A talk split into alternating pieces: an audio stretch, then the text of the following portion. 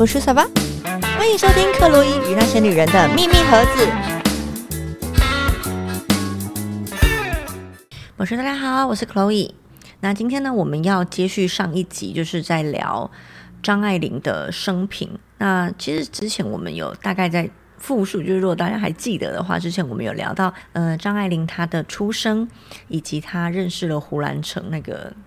现在人的用词就是他是个渣男嘛，对不对？那胡兰成即使当时已经结过两次婚姻了，那还是去猛烈的追求张爱玲。跟张爱玲还没有结束，其实他第二任太太的时候，就是在一个还有婚约的情况下就追求了张爱玲。张爱玲之后呢，其实胡兰成也是用一样的伎俩，就是嗯，还没有跟张爱玲解除婚约的情况下，他就跟下一任妻子范秀美在一起。那其实这边呢，我们要聊一个，就是后人呢，甚至是我们许多的电视剧都会出现的一个桥段，就是那时候胡兰成跟范秀美在一起的时候，其实那时候张爱玲啊，她。嗯，他那时候是有去看胡兰成跟范秀梅的，然后那时候她有帮范秀梅就是画一个画像，但是她那时候画到一半的时候，她就忽然画不下去，因为她觉得说她在画范秀梅的时候，似乎一直看到胡兰成的样子在她的面前，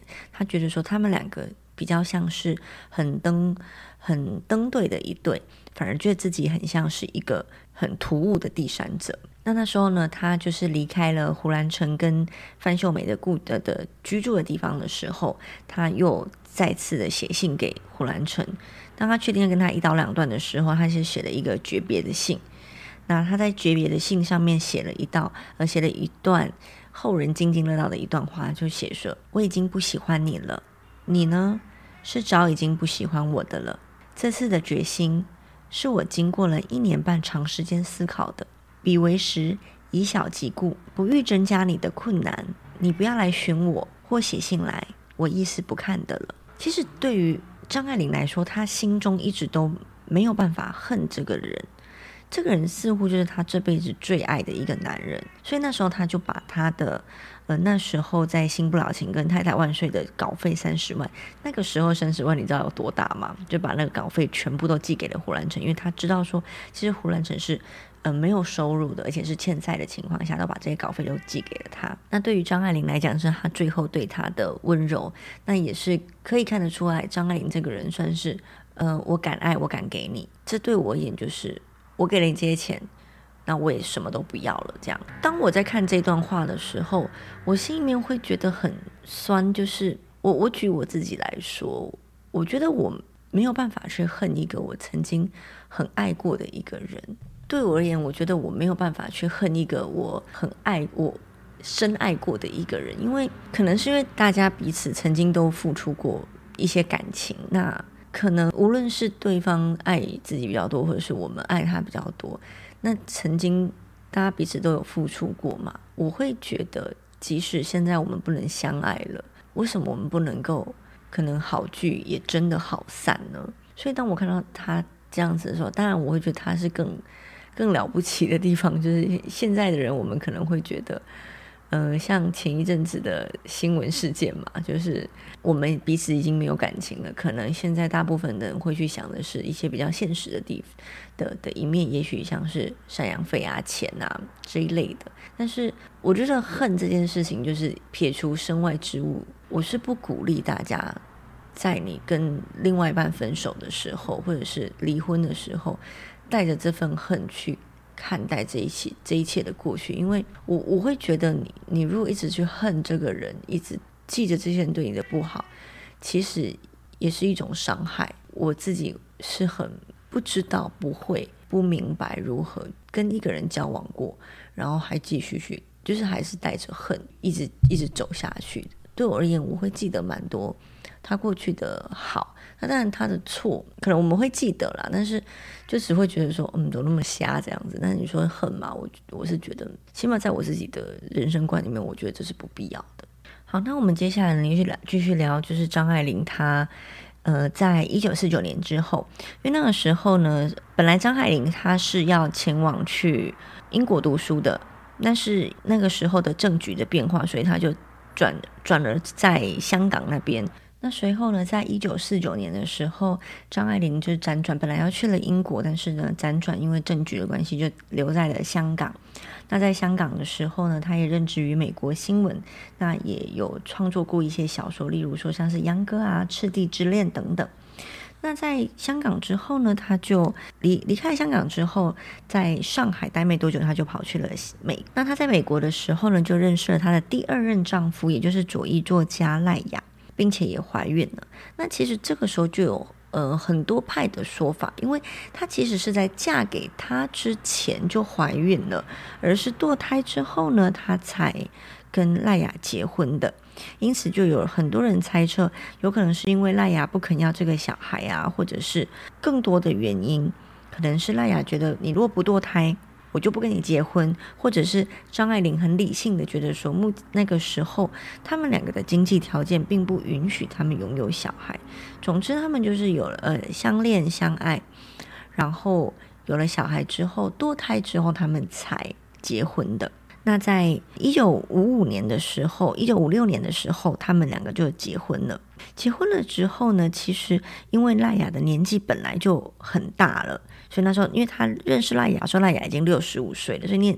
那个时候赖雅其实年纪已经稍长了。那他们在在结婚的过程中，其实很多时候都是张爱玲，他无论是在精神上或者是金金钱上面，都是要支撑着赖雅的。那在期间呢，其实张爱玲的母亲呢也在英国伦敦过世了。那在妈妈过世的时候呢，她并没有去参加她妈妈的葬礼，反而是汇了一百块美金过去。那这边其实也是有人一。些有嗯不同的揣测啦，就是其实张爱玲的妈妈在她的人生里面也有蛮对于不同的我们讲流派嘛，就是不同的人的观点，他们对张靓颖的妈妈其实也是颇有微词的。例如说，会觉得说你为什么在孩子那么年轻的时候就离嗯孩子这么小的时候就离开他们，或者是也曾经跟女性同居啊等等等。那在这样子的的事情，当然是。在现在来看，我们可能不觉得什么，甚至会觉得说，一个女人愿意为了就是愿意愿意去追求自己所想要的，其实这件事情是蛮在那个时候会觉得相当的前卫。那我会觉得这件事情就是，我们毕竟不是不是当事人，我们并不了解他的痛苦、他的喜悦，或者是他的快乐的来源是什么，所以我不太想要。去妄加的评断说他的妈妈是对的或错的，我只能够说，可能他妈妈一直以来都是用他自己觉得最开心的方式去生活，不见得他没有顾虑到别人，而是他。可能更爱自己，或者是他没有办法失去某部分的自己，例如自由。对，像我自己，我会觉得自由是相当重要的。我可能会为了自由去舍弃掉，例如说再次加入豪门的机会，或者是我可以为了自由，那我更辛苦的赚钱，对我而言，它是很值得的，因为我觉得自由比什么都重要。好，那那时候张爱玲她还是一样一直待在美国嘛。那在待在美国的过程中，其实赖雅的身体一直都不好，所以张爱玲她在那个期间，她的许多的稿费其实都是在照顾他们两个的生活起居。那因为赖雅的身体一直都不太好嘛，那大了张爱玲三十几岁，一直以来都是张爱玲在照顾她，无论是金钱或者是精神上面的照顾。那到最后呢，其实赖雅也是因为中风就。过世，留下张爱玲一个人孤独的走完人生的最后一程，这样子。那其实张爱玲的人生后半段其实是蛮辛苦的，因为她那时候据说是患上了一种可能算是精神疾病，就是她一直觉得说我的身体是爬满的虱子，就跳蚤啦。他就觉得他身体上面有一堆的跳蚤这样子，那他也因为一直要去防跳蚤，因为他自己一直觉得说，好像我的身体有到处都有跳蚤，然后我住的地方到处都有跳蚤。他为了要防止跳蚤，他就只能够一直不断、一直不断、一直不断的在搬家。加上他有蛮严重的类似那种人群恐惧症，他并没有，他并不擅长于社交，他并不知道如何跟别人正常的社交，所以他到最后算是一个。被发现到他过世的时候，已经好几天之后，那就是在一个他的租屋处，算是家徒四壁，然后一个像是呃身体很干瘦的一个老婆婆就躺在床上这样子。所以他的晚年算是相当的悲凉的。所以，其实当后人在看张爱玲的一生的时候，会觉得她也许出出生在官宦世家，但是她的一生其实是相当的坎坷的。从父亲跟母亲的离异，然后他们的感情不好，父亲娶了后母，后母虐待她，然后她的两任丈夫都不是很好的一个下场。那他的人生其实也一直都在颠沛流离，无论是在上海啊、台湾啊，或者是香港、英国等等等。他可能有些人可能喜欢冒险的人会觉得说啊，他的人生很精彩。但是如果是喜欢平平顺的人，可能会觉得说他人生一直都是处于那一种颠沛流离的状态。好，那其实这时候我们就会去思考说，有些人会去问张爱玲她这个悲惨的这一生啊。到底是谁需要负这样子的责任的？其实我们刚才一直在聊嘛，张爱玲她的童年其实是相当的不幸的，因为她出生在一个名门望族，本来应该是不用为日常生活发愁的。但是她的母亲跟她的父亲，因为当时是封建的时代，所以他们有点像是封建的家庭的一个产物，他们并没有实质的相爱而结婚。那他的母亲又向往着西方的自由的世界。而他的父亲根本就像我们之前有聊到，他父亲就是整天沉迷于女色啊，或者是吸毒等等，所以他们两个根本就没有感情的所在，他们的关联只是因为两个人的家境相仿，所以有一派的人就会觉得说，张爱玲这个悲剧的一生，可能是因为他的父亲。或者是他的母亲，那当然我自己觉得比较保守的人，我我觉得当时比较保守的想法，比较保守的人，他可能就会觉得说，当然是他的母亲，你怎么会在孩子这么年轻的时候就离开了？但是我会觉得。呃，一个家庭的组成不应当是只有母亲要承担这种责任，或者是父亲要承担这种责任，因为我们很明显的知道，张爱玲她似乎有了恋父情节，才会不断的跟年纪比她长很多的男人在一起。那有没有可能是她的父亲因为娶了后母之后，她对于父亲的依赖很深，而因为他没有办法从后母那边得到爱，那妈妈又在国外，所以他他唯一能够依靠的人是他的父亲，他很。依恋他很需要父亲对他的爱，但是似乎他的父亲并没有把他的爱放在张爱玲身上，反而是沉迷于游乐啊、赌博啊、女色里面，他并没有真正的去照顾这个孩子，因此才会让张爱玲的人生都在感情路上面都是不顺遂的。那这个是不是我们就应该认为是他的父亲的影响呢？我觉得是的。那也有人想说，张爱玲悲剧的一生当然是要由胡兰成去承担。但是我我会觉得啦，那个时候张爱玲其实年纪也大了。那每一个人应该都要对自己的人生负责任。当这个男人他很明显的就是，你应该也都都知道，第一，他可能在当时的时局是说。不被认可的男人，那如果这样子的男人，你发觉到他的才华，你跟他在一起，我觉得还没话说。但是很明显，他对感情上面是不忠贞的。毕竟他当时是有其他的太太的，还追求你，那表示说这样子的男人可能他在处理许多事情上面，他是比较没有这么样的有责任心的，才会觉得说哦，我可以在还有婚约的情况下就追求你。那比较没有责任心的人，在感情上面没有责任心，有没有可能在其他地方也不是这么有责任心？因此，如果真的要我去追究张爱玲的悲剧一生，谁必须负责？我认为张爱玲自己可能也必须要成长。你不能够一直陷在过去的悲伤里面。那当然，过去的悲伤是谁造成的？我觉得当然就是原生家庭。因此，我一直以来我都觉得原生家庭是相当重要，原生家庭很有可能会影响你一辈子。但是这不代表我们可以为自己的错误、选择上的错误去找借口，就说啊，都是因为原生家庭怎样，都是因为原生家庭怎样，我们才会今天变成这副德行。我觉得不是这样子的，而是不可否认原生家庭对我们有影响。但是当我们意识到，或者是当我们自我察觉到这件事情的时候，似乎自己也要有所在里面有所成长，才不会让自己一直陷在。可能同样的错误的感情里面，或者是对于不同的事情，我们会有每一次的选择都是一直选择不不对的感情嘛，或者是我们可能做某些事情，我们太过于意气用事，不够理性的去分析每一件事情，造成一而再再而三的做错同样的一件事情，这样。好，那当然也会有人觉得说啊，张爱玲的一生都是被胡兰成的这种汉奸的名字给玷污了。那我觉得啦，在那个年代，当然会有比较多的人对于这种政治上面的可能汉奸啊，或者是都是你们这一群人害的，呃，可能中国他们的分裂什么的。那当然我们不是那个年代的人啊，我就不予置评啊。因为我曾经也是一个自己觉得自己相当浪漫的人，然后当我在看张爱玲那样子的时候，我觉得，嗯，如果今天这个人真的相当有，就像色戒嘛，这个人真的很有才华，他非常吸引你。我觉得不是每一个女人都有办法抵挡这样子的诱惑，就是我明明知道他哪里不好，我明明知道他似乎道德上面有瑕疵，但是可能爱了就爱了。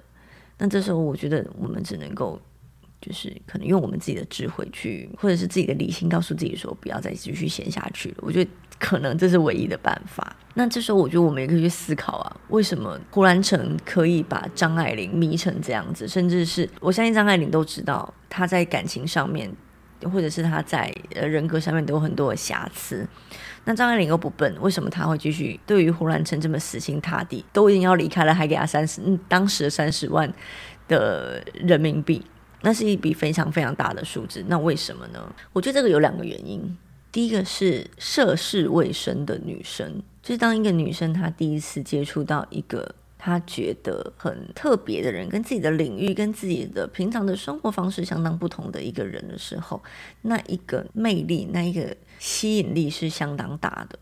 然后另外一件事情就是，这个人好像很懂我。我们可以看得出来，其实张爱玲是一个非常封闭的一个女生。那当有一个人，他会很大胆的去撩拨你的心。其实我发现到很多华人男生，尤其是直男，他们其实蛮笨的。就是他们为什么女生常常会遇到渣男？那为什么渣男可以不断的去吸引到不同的好女生？我觉得追根究底就是渣男感。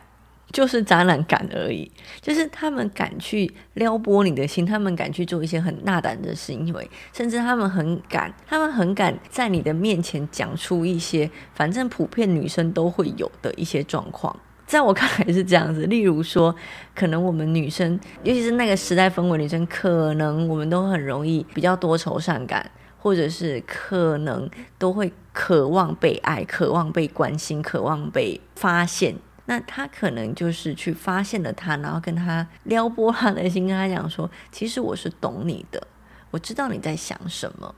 我知道你渴望的是一个被关心的眼神，你希望有人抱抱你。所以，当一个直男做不出来行为，他就觉得说做这种事情很娘。但，其实是渣男他们敢做嘛？他们就是觉得说，我只要讲几句甜言蜜语，然后真的敢去抱你，真的敢去牵你的手，真的敢去跟你讲说。”就是只有我懂你。那这种的比较傻一点的女生，她们当然就很容易上钩。那加上胡兰成本身，他就是其实也是有一点文化的人嘛，他就是也是有办法讲得出一些让张爱玲觉得，嗯，其实你好像是一个有深度的男人，不是一般的泛泛之辈。所以我会觉得，为什么胡兰成可以一直抓住张爱玲的心，很大一部分是胡兰成似乎懂张爱玲。无论是懂得女生的心理，或者是他也许读了很多张爱玲的著作，他从张爱玲的著作里面了解了这个女人，然后也就是那种舌灿莲花，让他知道说，诶，我是认真的在了解你的，我是真的懂你的。因此，对于张爱玲而言，这个男人，我觉得算是他一辈子的男人了。对啊，那这点我会觉得，其实。蛮适合男生听的，就是让男生知道说如何把妹，就是敢啊，就是做一些其他的男生不敢做的事情，通常你就可以拔到正妹。所以你会发现到说，为什么很多正妹旁边的男生可能都长得很丑，